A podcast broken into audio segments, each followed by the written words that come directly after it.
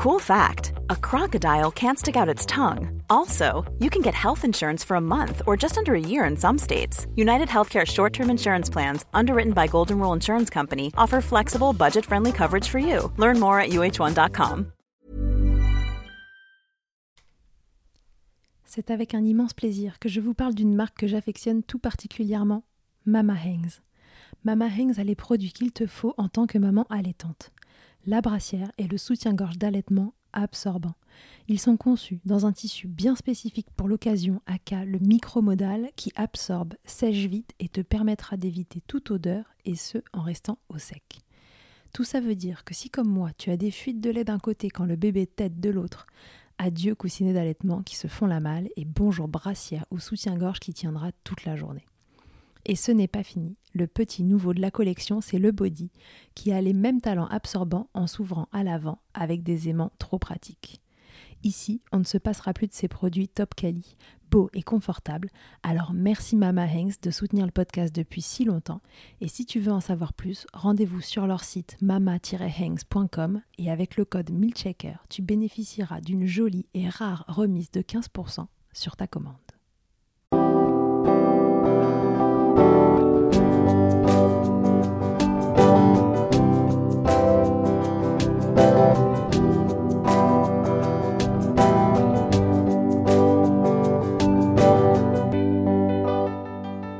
Bonjour et bienvenue dans Milkshaker, le podcast qui agite les idées reçues sur l'allaitement.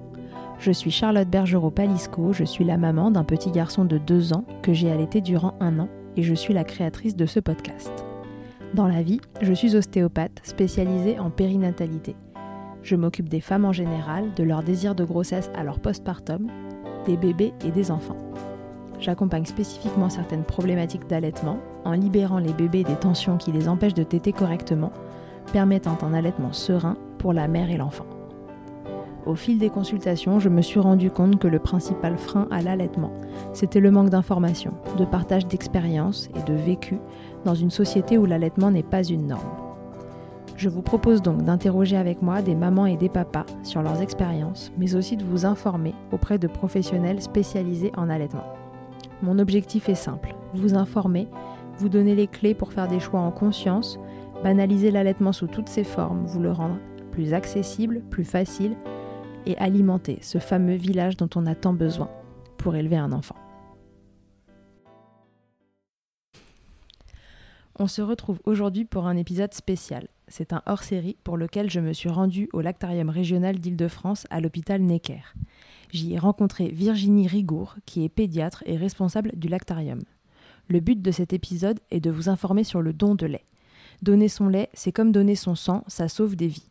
Car en dessous d'un certain âge, les prématurés ne peuvent pas recevoir autre chose que du lait maternel. Alors comment faire? Qui donne? Y a-t-il des contre-indications? Toutes les questions que vous vous posez trouveront, je l'espère, réponse dans les explications de Virginie. Cette année est particulière et le Lactarium vient de lancer un appel aux dons pour pallier au stock qui diminue dangereusement. Je vous invite donc à partager, relayer cet épisode au maximum. Encore trop de monde ignore la possibilité de donner son lait.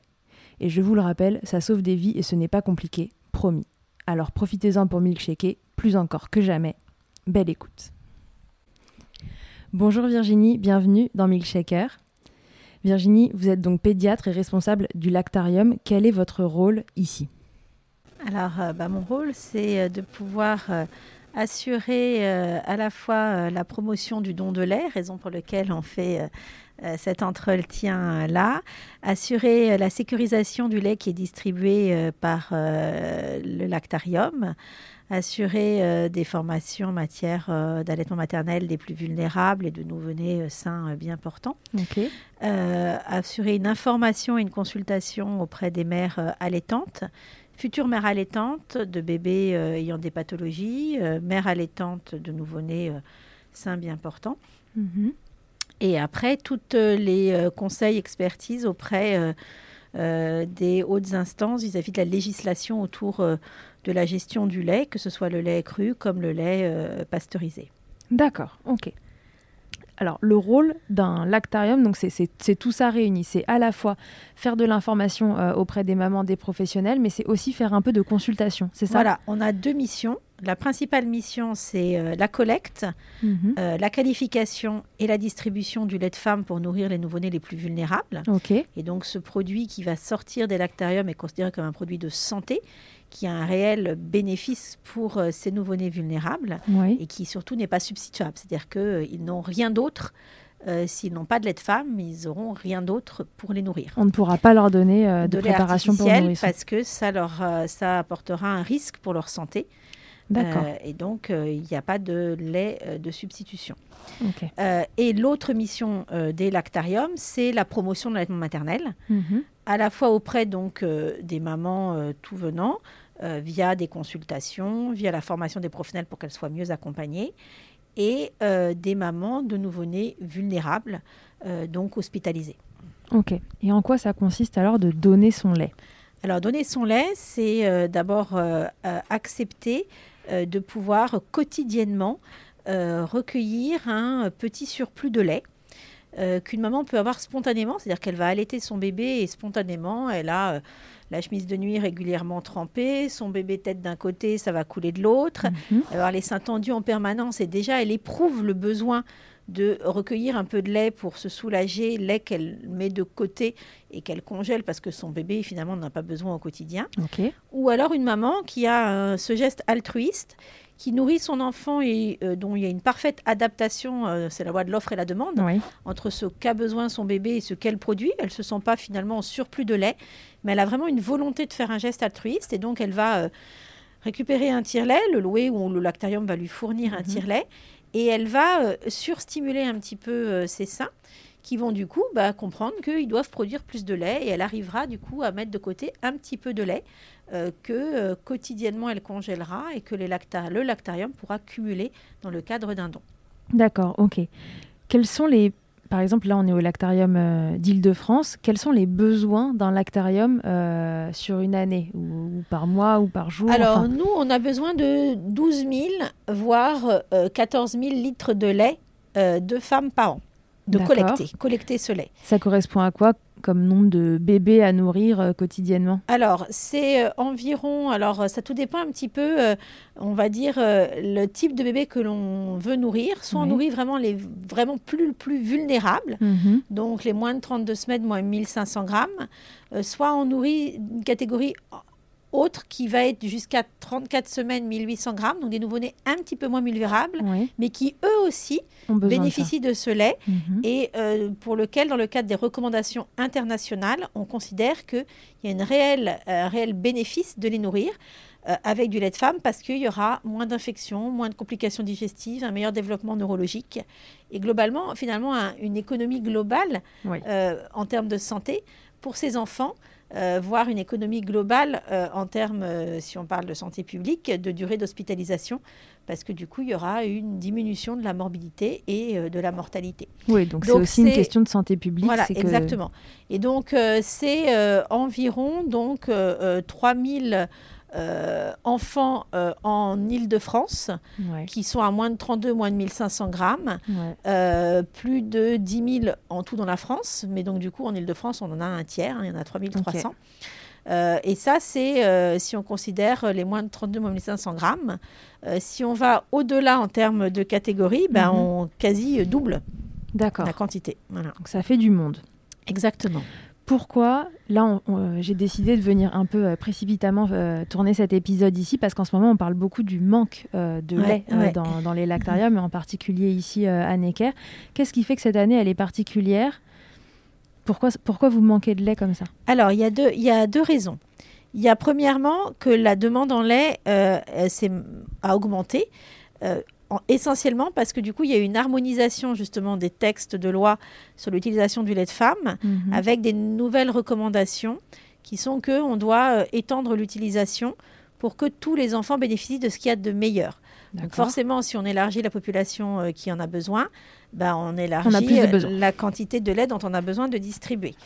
Euh, et euh, la deuxième raison, c'est que euh, il y a eu un effet, on va dire, négatif euh, de la période Covid. Mhm. Après un effet euh, positif où on a eu en effet une réelle augmentation euh, de la collecte pendant le confinement, euh, puisque nos collecteurs avaient le droit de collecter en respectant les mesures barrières. Les mamans avaient un entretien ciblé pour s'assurer qu'elles n'avaient pas de signes. Euh, les collecteurs respectaient les mesures barrières. Qu'on sait que le COVID, la Covid ne passe pas dans le lait ou que de toute façon il est détruit par la pasteurisation et qu'au contraire il contient plein de propriétés anti-Covid. Les mamans étaient euh, confinées chez elles, ne reprenant pas le travail ou travaillant au domicile, euh, et euh, ont eu envie aussi probablement de s'impliquer dans un geste altruiste. et donc, on, a eu, on a fait un appel à dons craignant justement de devoir arrêter notre collecte parce que plus de personnel pour collecter, parce que personnel infecté, etc. Et cet appel à dons, alors qu'on a pu maintenir notre activité, a été euh, bien entendu et on a eu des, une réponse euh, très favorable des mamans puisqu'on a augmenté énormément notre euh, collecte. Ok. Ça nous a permis de répondre à l'augmentation des besoins. D'accord. Et puis qui est arrivé au même moment en fait. Voilà, qui était tombé au même moment. Et puis les mamans ont dû reporter euh, leur euh, week-end, on va dire, de mai qu'elles prennent habituellement. On sait qu'au mois de mai, on a toujours une baisse des dons. Et l'été, on a toujours une baisse des dons. Parce que les mères d'Île-de-France bah, partent en week-end. Donc, euh, n'initient pas un début de don alors que tous les trois jours, il y a un week-end prolongé. Mhm. parce qu'elles n'ont pas envie de s'embêter avec le tire-lait, etc. Elles partent en vacances hors d'Île-de-France. Donc, on sait qu'on a toujours beaucoup moins de donneuses au mois de mai et au mois de juillet. Et donc, cette période a été décalée puisque finalement elles étaient encore fortement confinées quand même jusque dans le mois de mai. Mhm. Euh, elles ont finalement probablement décalé aussi un petit peu leurs vacances avec l'incertitude un petit peu de est-ce qu'on peut partir, est-ce qu'on peut partir. Et tout a été décalé sur septembre. Ok. Et euh, il y a probablement beaucoup de mamans qui en Ile-de-France sont parties un petit peu au vert régulièrement le week-end pour prendre un peu l'air. Et du coup, on a eu un déplacement de notre baisse euh, naturelle, on va dire, saisonnière de nos dons. D'accord, ok. Avec le maintien de cette augmentation de besoins plus on a ressenti une nette baisse de la collecte dans les hôpitaux. C'est-à-dire que nos profils de donneuses, c'est deux types. Ce sont des mamans au domicile qui ont un nouveau-né à la maison et qu'elles allaitent. Et puis, il y a les mamans qui ont des bébés hospitalisés, mhm. essentiellement pour la prématurité, qui, elles, euh, initient leur lactation lors du séjour hospitalier de leur bébé et parfois ont de très bonnes lactations, alors que le bébé consomme des toutes petites quantités. Et donc, génère un surplus de lait mhm. quotidiennement euh, que, dont leur bébé n'a pas besoin durant l'hospitalisation. Et mhm. quand elles sortent, si l'allaitement se passe bien, bah, finalement, elles ne savent même pas quoi faire. Elles n'ont même pas forcément un congélateur qui peut contenir 10 litres, 20 litres, 30 litres de lait. D'accord. Et Donc, euh, elles vous le donnent Alors, voilà, c'est sollicité du coup par les professionnels de santé de ces établissements avec lesquels on a des liens étroits et qui savent que ben, c'est eux qui, utilisent le lait et mhm. qu'ils l'utilisent et qu'il faut qu'on ait des donneuses. Et probablement qu'il y a eu un effet euh, aussi fatigue des professionnels, mhm. professionnels de santé qui n'avaient pas pris de vacances, donc du coup, euh, nouvel euh, environnement euh, des intérims, des je sais pas, des voilà, professionnels de santé débordés un peu par tout ce qui se passe. Et on a senti une diminution de l'investissement, probablement, avec probablement des allaitements qui se passent moins bien. Alors que ça se mhm. passait au contraire beaucoup mieux pendant le confinement parce que les mamans étaient plus proches de leur bébé. Et on a eu une franche baisse des dons aussi des hôpitaux. Et quand les hôpitaux ne donnent plus, c'est d'un seul coup une grande, grosse baisse en termes de volume. Parce que quand on a une donneuse en moins, les donneuses peuvent faire des petits dons. Elles donnent un litre, un litre 5, etc. Quand un hôpital ne donne plus, c'est par 30 litres qu'on a du lait en moins. Donc ça a fait baisser aussi nos stocks de façon impressionnante. Donc il y a, trois phénomènes probablement. L'augmentation de la consommation, euh, des mamans euh, qui ont envie de partir au vert un peu plus mmh. tard et qui ont peut-être aussi été très stressés de cette reprise, est-ce que deuxième vague, pas deuxième vague, qui ont aussi la connaissance que leur lait était ce qu'il y a de mieux pour leur bébé et qui ont probablement eu envie de faire leur propre stock de lait. Peut-être. Pour prolonger leur lactation alors qu'elles allaient devoir reprendre le travail mhm. et qu'au lieu de donner, elles préféraient garder pour leur bébé, ce qui est tout à fait légitime et défendable. Mais qu'alors que dans une autre période où on n'aurait pas mis autant d'importance au fait que le lait protège leur propre bébé, bah, elles auraient peut-être plus facilement passé euh, à la diversification au biberon, etc., en donnant un lait artificiel, alors que là, et elles nous auraient donné ce stock. Voilà. Et puis les hôpitaux, qui probablement ont euh, eu du mal à, assumer tout ça et ont peut-être eu moins de moyens en Mhm. personnel, moins de moyens en temps pour accompagner les mères allaitantes Mhm. euh, dans, auprès des plus vulnérables, avec du coup des lactations qui sont euh, ben, moins efficientes. Et du coup, des bébés qui du coup consomment plus de lait de lactarium et des mères qui donnent moins de lait au lactarium. Ouais. Donc voilà, tout ça fait que.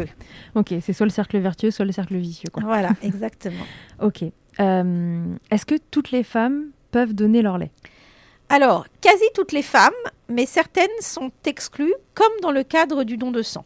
D'accord. Parce que la première barrière, l'entretien euh, qu'on a auprès des mamans, va nous permettre de sécuriser le lait. Mhm. C'est-à-dire que euh, quand on donne son lait, on doit faire une prise de sang pour faire des analyses sérologiques, Oui. comme pour le don de, de sang, Mhm. euh, pour vérifier qu'il n'y ait pas d'hépatite B, d'hépatite C, de HIV, de HTLV. Mais aussi, on a un entretien auprès des mamans qui permet de vérifier qu'elles ne prennent pas certains médicaments, qu'elles ne prennent pas de toxiques, Mhm. tabac, alcool, etc. Qu'elles n'aient pas de comportement à risque par rapport à des virus émergents qu'on ne connaîtrait pas Ouais. voire par rapport au Creutzfeldt-Jacob, par exemple, qu'on continue à éliminer. Euh, euh, et là, plus récemment, bah, par rapport au Covid, donc une maman qui aurait des signes de Covid ou qui serait contact doit pendant sept jours euh, ben, ne pas être euh, donneuse. Donc pendant sept jours, le collecteur ne devra pas aller chez elle. Et Mhm. puis, elle devra mettre son lait de côté pour son propre bébé, mais pas pour le don. Voilà. Ok. Donc ça fait quelques facteurs. La transfusion est l'un des principaux facteurs d'exclusion. D'accord. À partir du moment où on a mené une grossesse, on est plus à risque d'avoir été transfusé avec les hémorragies de la délivrance Mhm. ou autre. Et donc, il y a des mamans aussi qui ont été transfusées et qui ne sont plus éligibles. D'accord. Ok. Donc tout ça en fait, et euh, il y a un entretien préalable. C'est ça Voilà. qui se passe comment Voilà. Euh, Au téléphone. Au téléphone. Donc, justement, on essaye. Alors, on est encore plus vigilant sur l'île de France parce qu'on sait que les déplacements sont compliqués. Mhm. Euh, on n'est pas là pour faire que, enfin, obliger les mères à prendre les transports, les voitures pour venir faire l'entretien. Encore plus en période de subconfinement, voire de confinement. Et donc, tout est fait par téléphone. C'est-à-dire que la maman a la notion du don de lait, elle nous appelle. On fait l'entretien par téléphone pour vérifier qu'elle n'ait pas de contre-indication. Mhm. Euh, cet entretien est validé par euh, bah, le pédiatre responsable euh, du lactarium, peut être aussi validé par un de, de leurs médecins, si jamais elles voient leur médecin ou leur sage-femme. Elles ont la prise de sang qu'elles peuvent faire à leur domicile ou dans un laboratoire près de chez eux, chez elles, ou elles peuvent venir aussi au lactarium faire la prise de sang si elles habitent à côté du lactarium. Mhm. Euh, et on leur fournit tout le matériel. Donc elles n'ont pas à se déplacer Mhm. puisqu'on a soit un collecteur qui passe, une collectrice qui passe au domicile des mamans et qui dépose le tire-lait, les biberons, les étiquettes, tout ce qui est nécessaire pour le don. Mhm. Ou alors, si elles ont déjà leur propre tire-lait, euh, on leur envoie un premier colis contenant euh, biberons, étiquettes, euh, qui vont permettre d'initier le don. Et puis après, bah, le collecteur passera régulièrement à leur domicile pour chercher le lait. Ok, donc je suis maman, je suis allaitante, j'ai une prise de sang à faire, un entretien, on m'envoie le matériel, on m'envoie même euh, de quoi stériliser, si je me souviens bien, ouais, parce que moi je fait, fait le don de lait. ouais. Euh, et après, euh, je... il y a un collecteur qui va venir collecter ce lait. Exactement. Combien de... Quelle quantité de lait il faut euh, avoir tiré et avoir mis de côté pour qu'un collecteur puisse passer? Alors, euh, premièrement, il n'y a pas de petit don. Tout don est important. Il faut savoir qu'un prématuré de 1 kg, s'il est complètement alimenté, a besoin de 150 ml par jour pour avoir Voilà. un, un reflet un petit peu. Donc un Voilà. petit biberon. Voilà. Ça, c'est hyper important parce qu'on se dit toujours, mais je tire pas beaucoup, euh, j'ai pas beaucoup de lait en plus, à quoi ça sert que je donne? Mais un prématuré ne mange pas du tout les quantités de votre bébé Exactement, 3 mois. tout à fait. Voilà. Donc ça peut nourrir, avec un litre, on nourrit plusieurs prématurés pour plusieurs jours. Par contre, en effet, le don impose pour nous une analyse bactériologique, des sérologies, euh, l'utilisation de consommables, le déplacement des collecteurs. Euh, et donc, du coup, on exige Mhm. un minimum d'un litre. C'est-à-dire que si on- une maman n'arrive pas sur une période qui peut, on va dire, aller jusqu'à trois mois, puisque quand elle Ouais. fait la prise de sang, la prise de sang est valable trois mois. D'accord. Si sur cette période de trois mois, elle n'arrive pas à mettre un litre de lait de côté, Mhm. Euh, c'est vrai que pour nous, on- ça devient difficilement gérable et il faut derrière reconnaître Mhm. qu'il y a toujours une histoire euh, d'argent, entre guillemets. Euh, le lait, euh, les établissements achètent le lait, c'est normal, mais parce que le lait, il a un coût. Il faut savoir que les sérologies que l'on fait coûtent 75 euros, Mhm. la bactériopré coûte 45 euros, Mhm. la bactériopost coûte 20 euros. Mhm. Après, les collecteurs font tous, tous les deux, chacun 25 000 km sur l'île de France, Mhm. avec des véhicules, avec de l'essence. On a après 8 agents plein temps qui travaillent au lactarium. Ouais. Euh, on fait de la pasteurisation, on gère, on gère euh, euh, du coup de, de l'équipement. Mhm. Donc, c'est normal et, et c'est un produit de santé. C'est comme l'ASM. Les établissements achètent du sang, les La santé établissements n'a achètent, du lait. Voilà. Mm. C'est gratuit par contre pour les familles qui ont pris en charge à leur bébé est pris en charge à 100%. Mais voilà. Et donc du coup, en effet, si on acceptait des dons pour 100 millilitres, il y a un moment donné, on s'en sortirait plus. Oui, parce Et qu'un collecteur voilà, qui passe pour voilà, 100 millilitres. voilà. euh, Donc on a, c'est la balance bénéfice-risque à entre euh, ne pas risquer de refuser une maman qui donnerait euh, 3 litres alors que l'on accepterait d'aller chercher chez une maman de 100 litres. Donc, on est parti sur le principe que, euh, voilà, on demandait aux mamans. Mais un litre, c'est quoi? C'est tous les jours 100 millilitres Mhm. et en 10 jours, vous avez un litre. Oui. Voilà. Si, elle, et si elle tire 50 millilitres tous les jours, eh Mhm. ben, elle aura, en, elle aura euh, les, en 20 jours euh, les, les 1 litre. Voilà. Donc après, en effet, on ne va pas passer au même rythme chez les mamans en fonction de leur lieu. Ça, ça a été une Mhm. décision. On n'a que deux collecteurs sur l'île de France. Pendant très longtemps, on en a eu quatre. Ouais. Donc pour arriver à même aller chez plus de mamans, euh, avec moins de personnel, on a décidé d'espacer. Sachant qu'on considère que les mamans qui habitent assez loin en île de France ont souvent des maisons, des gros Mhm. congélateurs, ce qui n'est pas le cas des mamans qui habitent dans Paris Intramuros. Il faut savoir qu'hier, une maman souhaitait faire don de son lait. Elle n'avait pas de congélateur chez elle. Donc, je lui ai expliqué qu'on ne pouvait pas passer toutes les 48 heures chez elle chercher son lait qui était au réfrigérateur. Mhm. Eh bien, elle m'a elle m'a dit, je vais me renseigner. Euh, Peut-être que j'ai une amie qui habite deux étages au-dessus, qui a un congélateur. Est-ce que vous accepteriez que je stocke chez elle? J'ai dit évidemment, si cette maman euh, s'engage à conserver euh, le lait dans de bonnes conditions, le collecteur peut passer chez cette maman chercher euh, le lait. Donc voilà. Et donc du coup, on a moins d'exigences sur Paris. C'est-à-dire que sur une maman qui habite dans Paris intramuros, on va passer tous les 1 litre 5, 1 litre de lait. Une maman qui habite à l'autre bout de l'île de France, donc à plus de 120 km Ouais. du centre de Paris, on va lui demander si elle peut stocker 5 litres de lait et on passera tous les 5 litres. D'accord. D'accord Mais cette maman qui habite à l'autre bout de l'île de France et qui finalement, au bout de quelques semaines, nous dit bah, j'ai mis 3 litres de côté et j'arrête de, de tirer mon lait pour une raison X, Hmm. et ben on va venir chercher Oui, les oui. 3 litres, on, s'arrange. Mais de base, on essaye de faire comme ça. Donc euh, le, le volume pour lequel le collecteur passe euh, va être variable en fonction du lieu de domicile. Voilà. Ok, très bien. Est-ce qu'il y a des règles que les mamans doivent respecter quand elles tirent leur lait pour le lactarium? Alors, ceci leur est en effet expliqué à l'inscription. À l'inscription, on leur dit oui, vous avez peut-être déjà tiré pour votre bébé qui euh, est en crèche. Là, on vous demande juste une douche quotidienne. Vous vous lavez les mains, vous tirez votre lait, vous mettez votre lait dans des sachets, dans des biberons. Vous lavez juste à l'eau savonneuse votre tire-lait, point la ligne. Ça, Mhm. c'est ce qui est euh, en vigueur et qui, dont on n'a pas besoin de plus pour un bébé sain, bien portant, parce qu'on reprend le travail, parce qu'on va à la crèche, parce qu'on donne le biberon au papa qui va donner le biberon. Euh, voilà. Là, ce sont des nouveau-nés fragiles. Le lait euh, est un milieu euh, propice à la prolifération des germes, mais aussi avec plein de propriétés anti-infectieuses qui vont empêcher que ces germes prolifèrent. Mais s'il y a trop de germes, et quand je dis des germes, c'est des germes de l'environnement, de la peau, de l'environnement, au moment de la collecte, quand on va décongeler le lait, ça va encore augmenter la quantité de germes et on risque, comme on a des seuils, de devoir le jeter D'accord. puisque même si on pasteurise et qu'il n'y a plus rien après, euh, on a une législation qui nous dit que si on est au-delà d'un certain seuil de germes, on ne peut pas distribuer le lait. Donc c'est pour ça qu'on demande aux mamans de respecter un certain nombre de règles d'hygiène qui visent à diminuer euh, le risque de contamination du lait par l'environnement, donc euh, flore cutanée, Oui. environnement du recueil, et ça marche.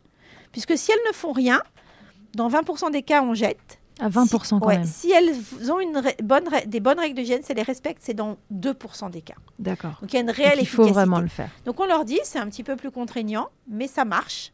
Donc ce qu'on leur demande, c'est de se laver les mains et les seins à l'eau savonneuse avec un savon liquide avant de, de- de tirer, d'essuyer avec un essuie-tout jetable. Elles tirent.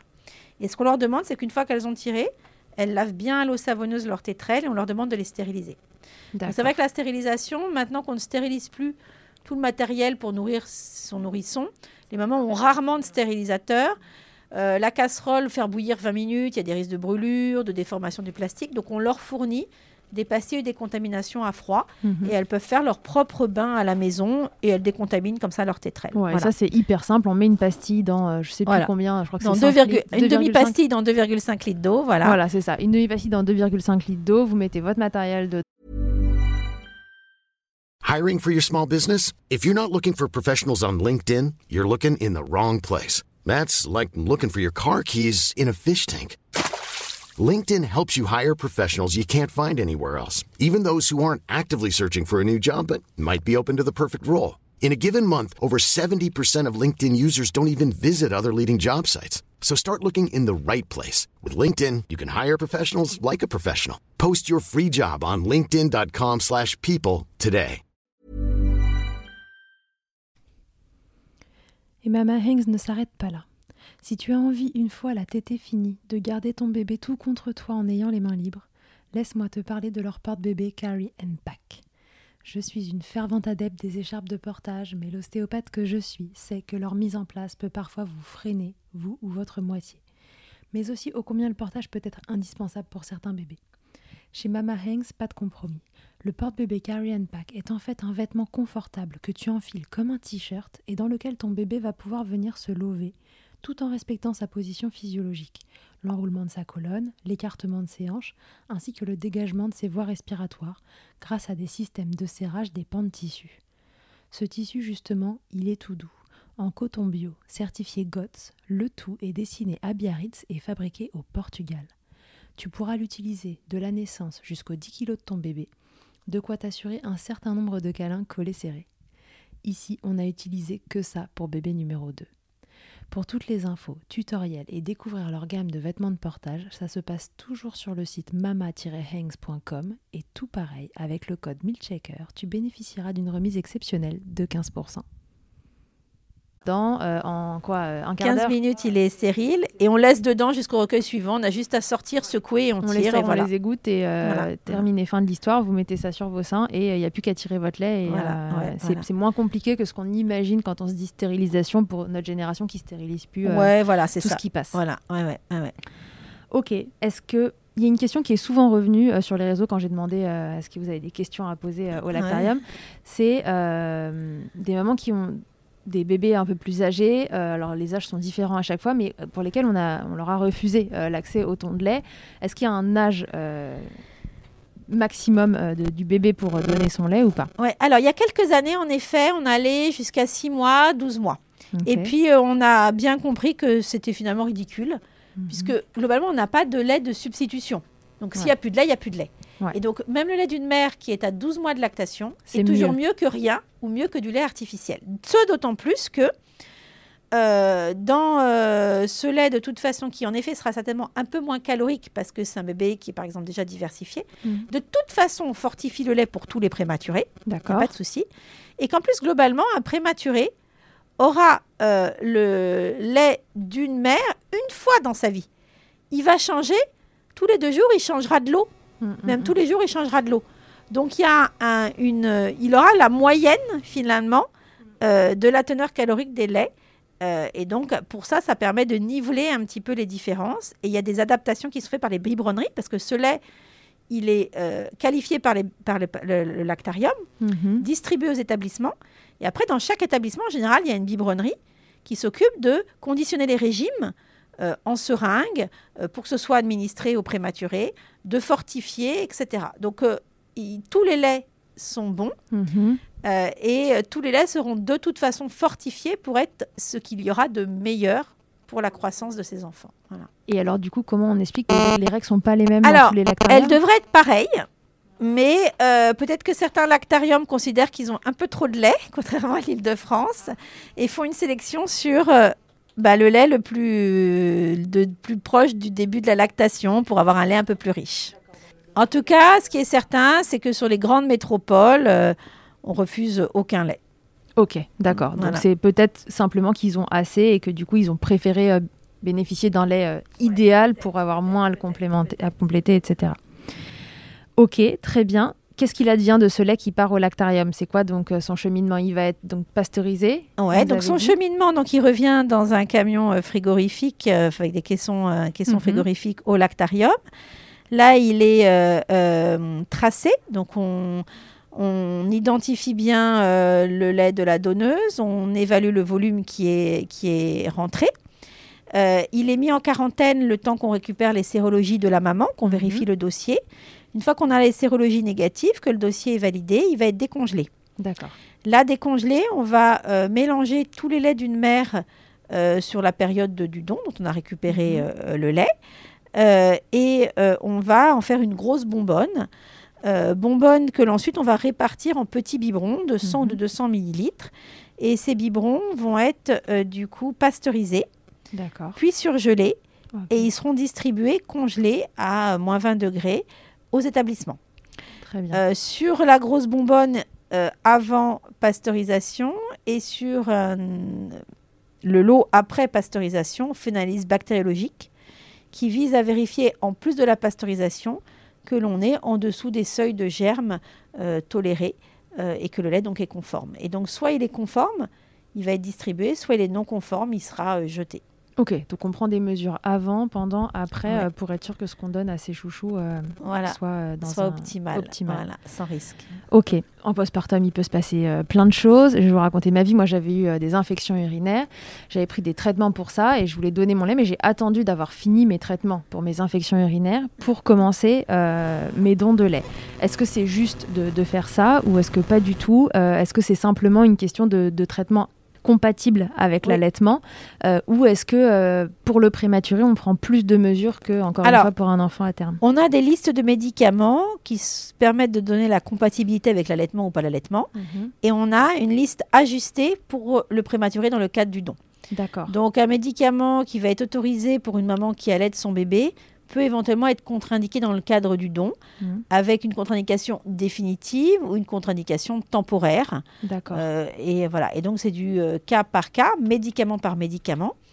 euh, que l'on ajuste du coup le, le don. Et donc ce que l'on conseille aux mamans quand on, les, quand on fait l'inscription, de toute façon on leur demande si elles prennent des médicaments. Mhm. Et leur dit bien que si elles prennent, sont amenées à prendre un médicament euh, dans les semaines, les mois à venir euh, durant le don, elles nous rappellent pour savoir si c'est compatible.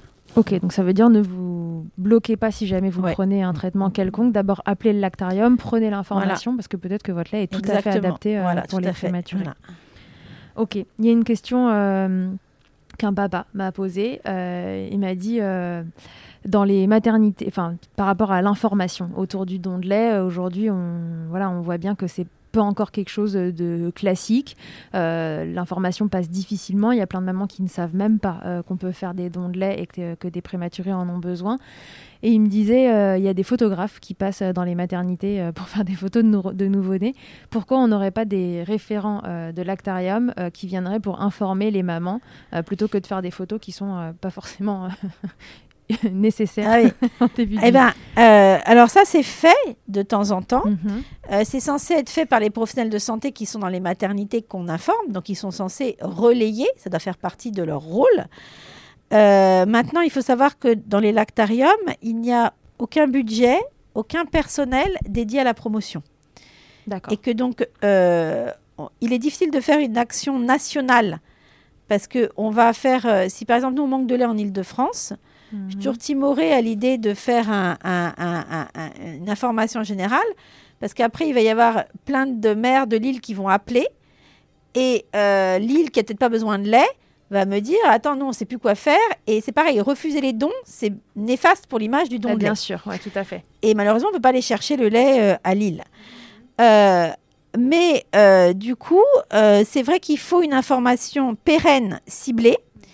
Et l'information des professionnels de santé dans les maternités euh, qui sont dans la région du lactarium devrait être faite.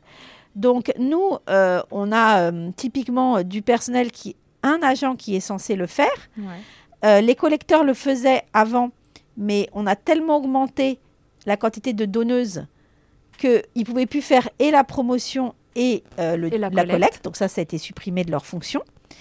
Et euh, typiquement, moi, je n'ai personne à la promotion depuis des mois par manque de personnel, parce que l'agent qui est à la promotion, qui est un périculteur, au lieu de faire de la promotion, bah, fait de la pasteurisation, fait des inscriptions, fait, euh, fait euh, de la collecte, fait de la qualification. Parce qu'on manque de monde, tout simplement. Un peu comme Tout partout dans les simplement parce qu'on manque de monde et que du coup, bah, on, on va à, à l'essentiel. Donc, tant qu'on a à peu près suffisamment d'entrées pour suffisamment de sorties, ça va, ça paraît pas. Puis dès qu'on a une baisse, bah, évidemment, on se dit, euh, ça aurait été bien que, oui, mais si on avait un, on n'aurait pas pu pasteuriser. Donc voilà. Donc c'est sûr que c'est quelque chose qui fait toujours mal. Mm. C'est quand on est responsable de la promotion et qu'on nous dit que bah, on n'a pas de visibilité, Mm. on se sent toujours une grande responsabilité. Euh, mais euh, on fait malheureusement avec ce que l'on peut. Donc, euh, moi, c'est vrai que j'essaye de multiplier euh, euh, des petits articles ponctuellement dans des journaux un peu de périnate, parents, etc., enfants, mais ponctuellement et aussi comment, quand je suis sollicitée. Dès qu'on sent qu'on a des baisses, ben, on fait des relances auprès du réseau de santé périnate parisien, du groupe d'études en, études, du groupe d'études en, en, néonatologie de la région, donc auprès de tous les professionnels de néonates, auprès des réseaux donc des maternités. Euh, nous, deux fois par an, on envoie des flyers et des affiches à toutes les PMI et à toutes les maternités. Mhm. Euh, typiquement, c'est à la rentrée, là, avec toutes les conséquences du Covid, etc. et tout, on n'a pas eu le temps de se mobiliser deux jours pour pouvoir faire les enveloppes et envoyer. D'accord. Tout bêtement. Mhm. Donc on en est à ce, à ce stade. C'est de la, euh, c'est de la survie. parce que on voilà. Et, et pourtant, et pourtant, euh, voilà, on, arrive à. Mais voilà, il y, a des, y a des domaines que parfois on va, on va sacrifier. Voilà. Donc après, on a le site du Lactarium, euh, mhm. qui a quand même, grâce, euh, grâce à la communication de Necker, est quand même bien étayé. là, j'ai fait l'appel à don, j'ai envoyé à la communication de Necker, qui a relayé à la communication de la PHP et qui a envoyé sur le réseau Facebook. Donc il y a vraiment, on a un levier, on a une efficacité, et on a cette chance euh, d'être aussi au sein de la PHP, qui est une force. Hein. Mm, mm, mm. Euh, et, euh, mais c'est toujours pareil, il faut que l'action soit pérenne. Et typiquement, donc on l'a mis, la notion de don de lait est notifiée par exemple dans tous les loueurs à peu près de tire-lait, mm-hmm. ont une petite phrase Donnez votre lait ou le logo au moins du lactarium. Euh, dans les pharmacies, on aimerait avoir, mais vous voyez le nombre de pharmacies qu'il y a. Donc, il y a un travail qui est en cours avec l'Union régionale des pharmaciens, mhm. qui est en cours.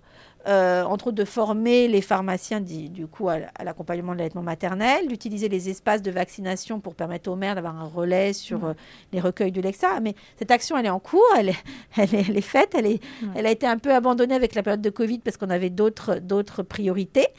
Euh, voilà. Après, il y a les professionnels de santé qui sont formés, qu'on essaie de former à la source. Mhm. Donc, on fait de la formation près euh, bah, des deux euh, écoles de, pharmacie, deux facs de pharmacie.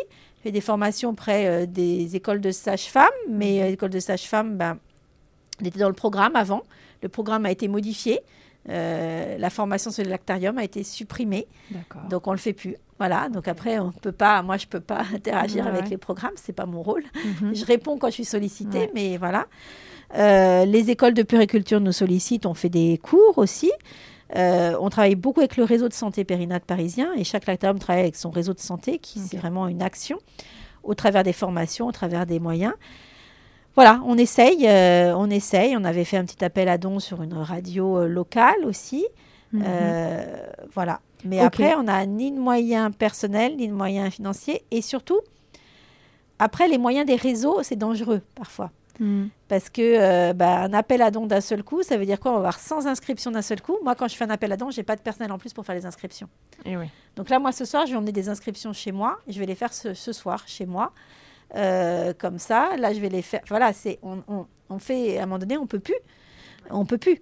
Donc après, ça risque de se reporter compte. C'est-à-dire que les mamans vont dire, bah, vous faites appel à don, euh, mais euh, ça fait 10 euh, messages que je laisse, vous m'avez toujours pas rappelé. Oui, mais il y a un moment donné.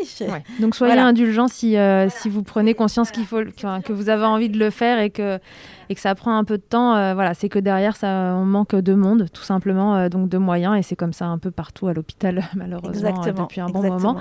Donc donc ça va venir, vous inquiétez pas, on va vous répondre, mais patience c'est ça mmh. Et donc nous, qu'est-ce qu'on peut, euh, à notre échelle, faire pour, euh, pour vous aider finalement? C'est en parler autour de nous? Oui, bah, j'ai évalué justement, je savais qu'on faisait cet entretien et j'ai regardé. Euh, depuis l'appel à dons qui a été fait grâce à la communication de l'assistance publique sur les réseaux, grâce à des relais, hein, il y a un papa le jour qui m'a appelé, qui a mis un message sur Instagram, etc. On a eu, dans les 15 jours, 20 inscriptions de plus que d'habitude. Ça paraît pas beaucoup, mais c'est énorme. C'est énorme. Voilà. C'est-à-dire que de base, de base, on a une centaine d'inscriptions par mois, à peu près, hein, mhm. puisqu'on est à 1400 donneuses par an, à peu près. Donc, on est à 100, 115, ça dépend. Mhm. Là, on est déjà à 77 inscriptions au 15 du mois. Ok, super. Donc, on a déjà augmenté. Et si on considère que la moyenne, alors la moyenne, c'est 10 litres par mère. Alors que ça n'affole pas les mamans. C'est la moyenne. Ouais, Parce ouais. qu'il faut savoir que, par exemple, euh, on a une maman euh, l'année dernière qui nous a donné 300 litres de lait. Ouh. Ça paraît surréaliste. C'est une maman qui avait accouché prématurément Ouais. dans un hôpital de niveau 3 très proche d'ici, qui est très, très euh, actif dans la promotion aussi du, du don de lait. hein. Euh, et cette maman, bah, elle a eu un très très grand préma, elle a la lactation qui se passait bien, elle a cumulé et tous les jours elle mettait un litre 5 de lait de côté, un bébé hospitalisé de 3 mois. euh, voilà. va vite. Donc il faut pas qu'une maman euh, qui met que 1 litre 5 de côté se sente. Voilà, Non. chacun fait ce qu'il peut. Et puis ce litre 5, encore une fois, va nourrir beaucoup de bébés.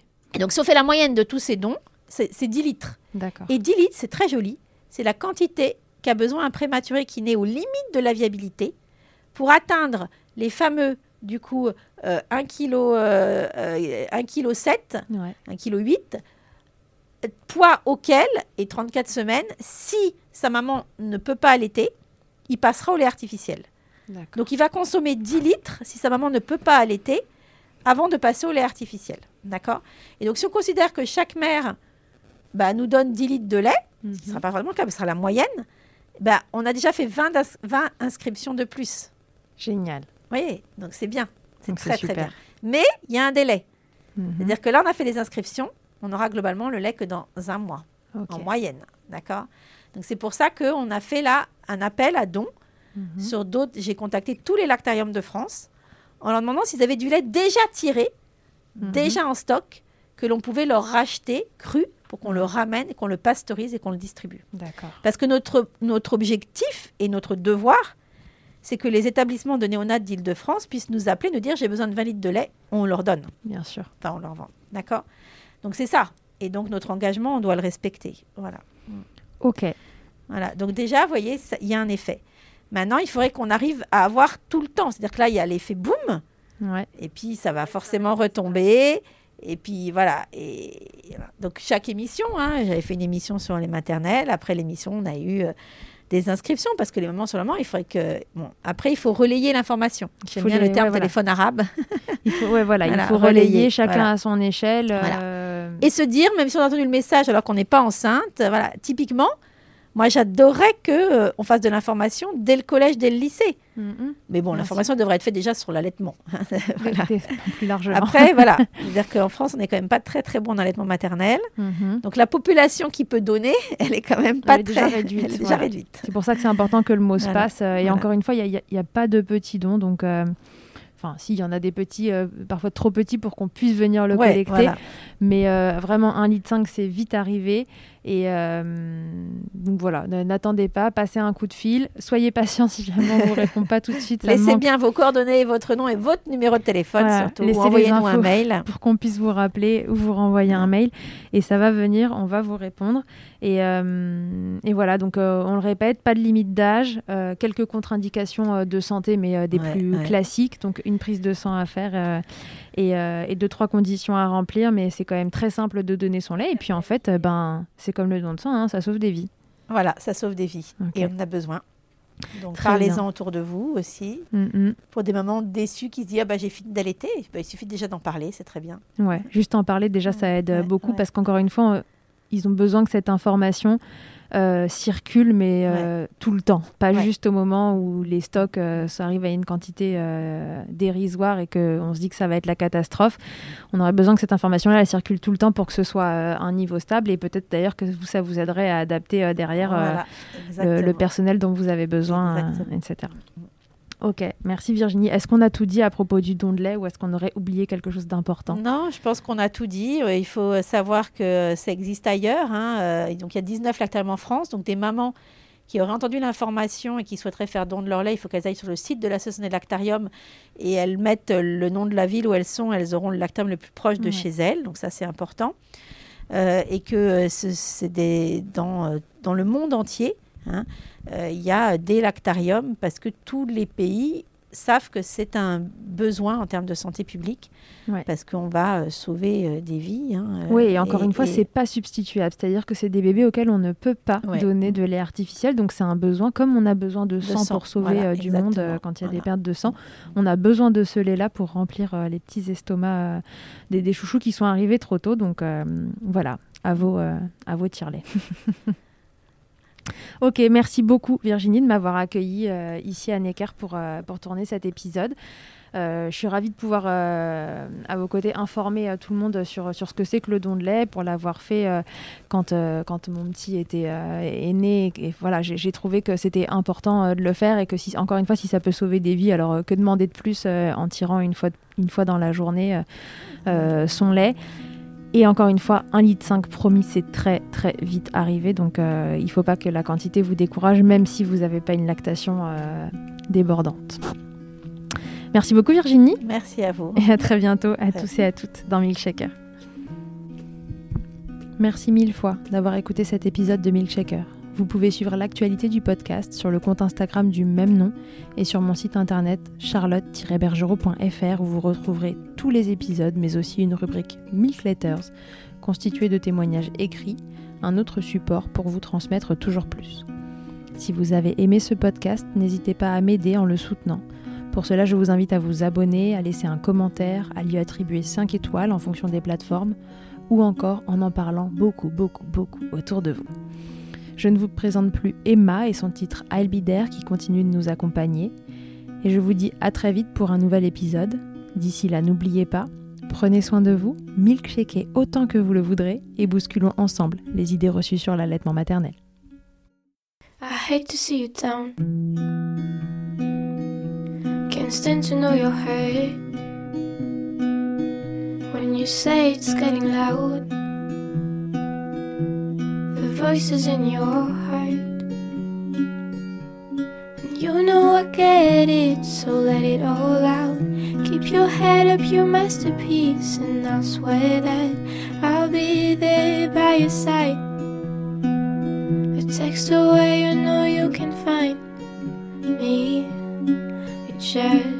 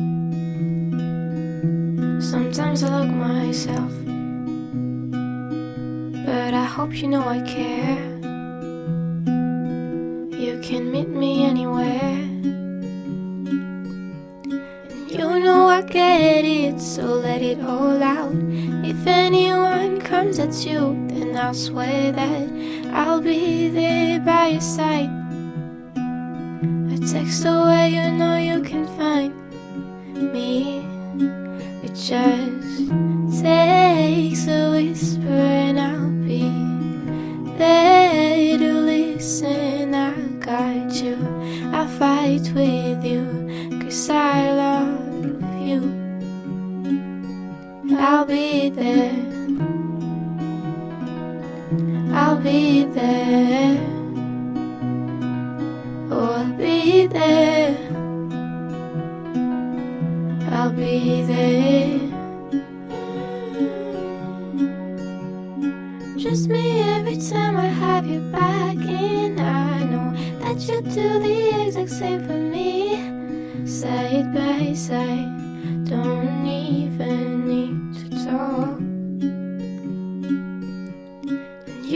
I get it, so let it all out. Keep your head up, your masterpiece, and I'll swear that I'll be there by your side. A text away, you know you can find me. It just takes a whisper, and I'll be there to listen. I got you, I fight with you, cause I love I'll be there. I'll be there. So I'll be there. I'll be there.